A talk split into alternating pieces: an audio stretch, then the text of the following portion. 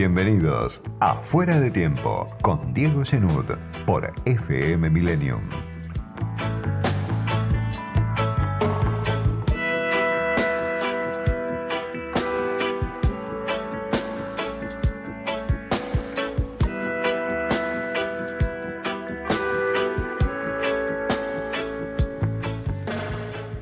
Un día más de cuarentena en la Argentina del Frente de Todos, una cuarentena que se estira, que sigue generando pérdidas a cada paso y que obviamente deja un sabor agridulce, por un lado, la satisfacción que puede sentir el gobierno, las autoridades de salud, porque si uno compara obviamente con lo que se ve en Brasil, por ejemplo, la cuenta de muertos que lleva el gobierno de Bolsonaro, la cuenta de muertos que lleva Donald Trump en Estados Unidos, por supuesto el saldo es muy favorable en la Argentina.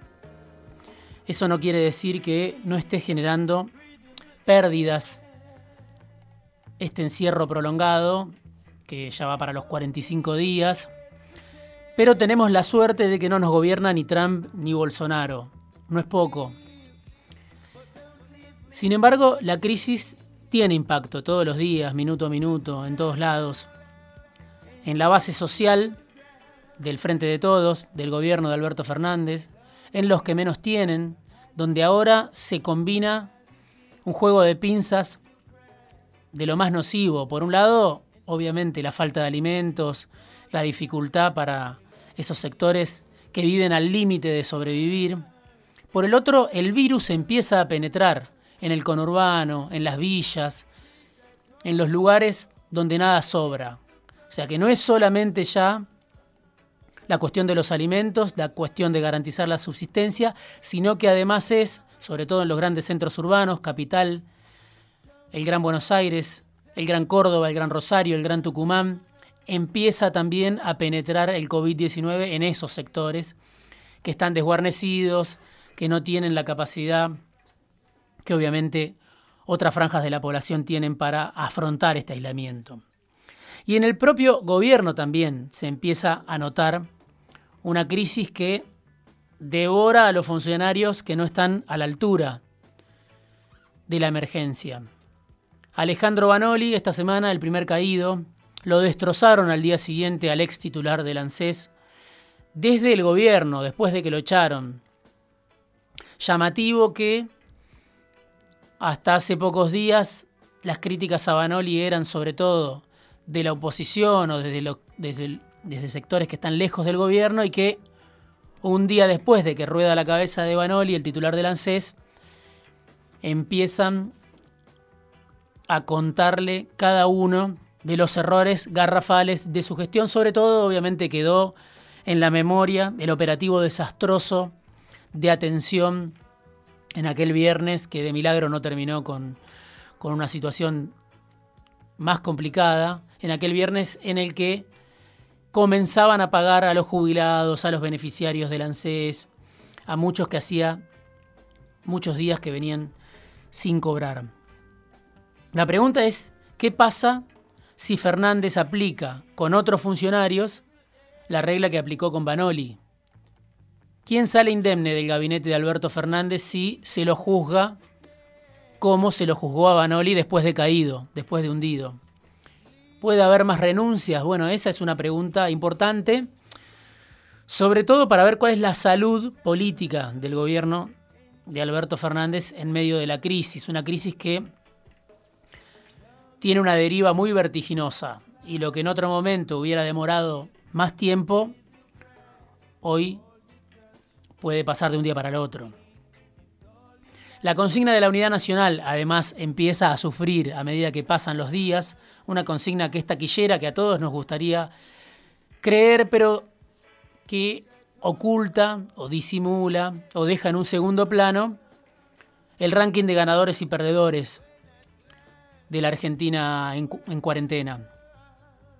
Muy claro, me parece, lo que está pasando a nivel de los asalariados. Lo que está pasando, por supuesto, como mencionaba antes, en los sectores que viven al límite, también en las pequeñas y medianas empresas, también en los profesionales, en mucho monotributista que no tiene capacidad o no tiene forma de acceder a los beneficios que está dando el gobierno, a los paliativos que está dando el gobierno. Pero sobre todo, viniendo del Día de los Trabajadores, me parece que es importante, creo yo, repasar un poco lo que está pasando entre los asalariados. Asalariados que además vienen de cuatro años de una temporada de terror, como fue la del gobierno de Mauricio Macri. El salario promedio real cayó un 23,3% en el sector público y un 19,3% en el sector privado. Son datos oficiales en muchos casos y que recopila un informe que recomiendo para el que esté interesado en estos temas del Observatorio del Derecho Social de la CTA Autónoma. Bueno, ¿qué, refleja ese informe? Cómo las suspensiones, los recortes de salarios, el pago escalonado de sueldos y los despidos están afectando a mucha más gente de la que se supone. También hubo un informe de un centro de estudios que se llama CEPA que dijo hay 300.000 trabajadores afectados en este mes por las suspensiones, por los recortes de sueldos, por los pagos escalonados. Suspensiones, según este informe de la CTA Autónoma, en grandes empresas. No estamos hablando de las pymes, que obviamente tienen muchas dificultades para hacer frente al pago de sueldos y que ahora muchas están entrando al programa de asistencia que lanzó el gobierno nacional. Pero en grandes empresas como General Motors, como Siderar de Techín, como Neverland, como Falabella, como ACC Group, que es un call center que presta servicios a IPF, a Santander, a Telecentro, a la Caja.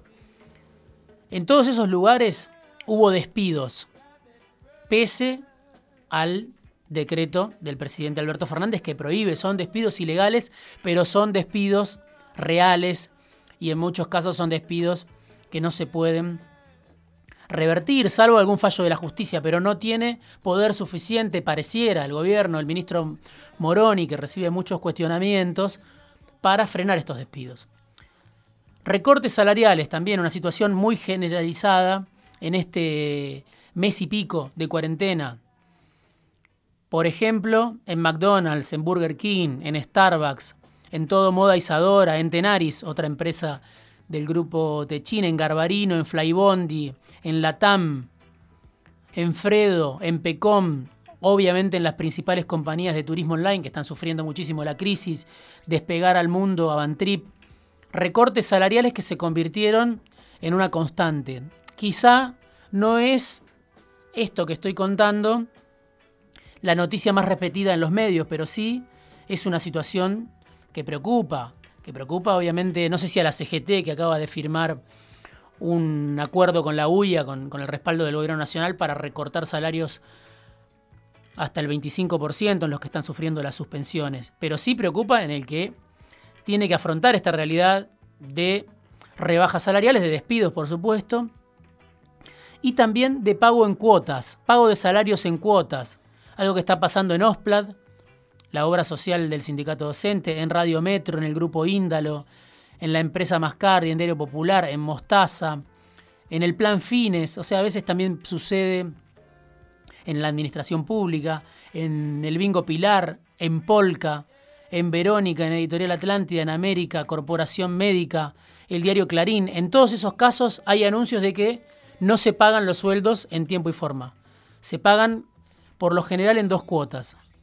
Y estamos, llevamos muy poco de cuarentena, llevamos muy poco de sentir los efectos de la crisis. Si esta cuarentena se prolonga, si la situación del cierre persiste en el tiempo, bueno, uno supone que se va a agravar esta situación, se va a generalizar esta situación, pese a que, insisto, el gobierno está haciendo, yo creo, bastante, todo lo que puede, piensan algunos, de acuerdo a los recursos que tiene, con los créditos para las pymes, que desde el sector financiero se boicotearon en muchos casos, y también con este programa de asistencia directa, donde se paga la mitad de los salarios. ¿Cómo va a seguir el gobierno hacia adelante en una situación muy difícil donde el propio Martín Guzmán, el ministro de Economía, le dijo a la UIA, se agotan los recursos, estamos muy cerca de, de la negociación, del cierre de la negociación con los bonistas. Estamos muy cerca, piensan algunos, del default. Y el gobierno empieza a buscar otras herramientas para financiar los paliativos a la crisis. Me dijo alguien importante del gobierno hace poco, la sociedad está pagando con sus ahorros la renta de los bancos. Frenan la rueda del financiamiento y le prestan al Banco Central que termina emitiendo para pagarles a ellos los intereses. No tiene sentido. Se acaba el subsidio a los bancos, el subsidio que el Estado y que la sociedad también, los dueños de los ahorristas, le prestan, según el gobierno, a los bancos grandes ganadores de todas las eras. Vas a escucharlo, estás escuchando seguramente una defensa fuerte del sector financiero a través de los medios de comunicación, a través de muchos de sus voceros. Pero si uno mira estos cuatro años de los que venimos, incluso más allá, si mira también lo que pasó durante los años del kirchnerismo, va a advertir que el sector financiero es uno de los grandes ganadores de todas las eras. En eso no hay grieta. Ganaron durante el kirchnerismo, ganaron durante el macrismo, ganaron también en estos primeros meses de Alberto Fernández y ahora el gobierno les empieza a pedir una contribución que consiste en comprar los bonos que les va a ofrecer el Tesoro, es algo que, que ya está pasando. Bueno, sería bueno, difícil, pero sería bueno, no estaría mal si alguna vez los bancos, eternos ganadores de todas las eras, asumen por lo menos una cuota de las pérdidas que venimos pagando entre todos.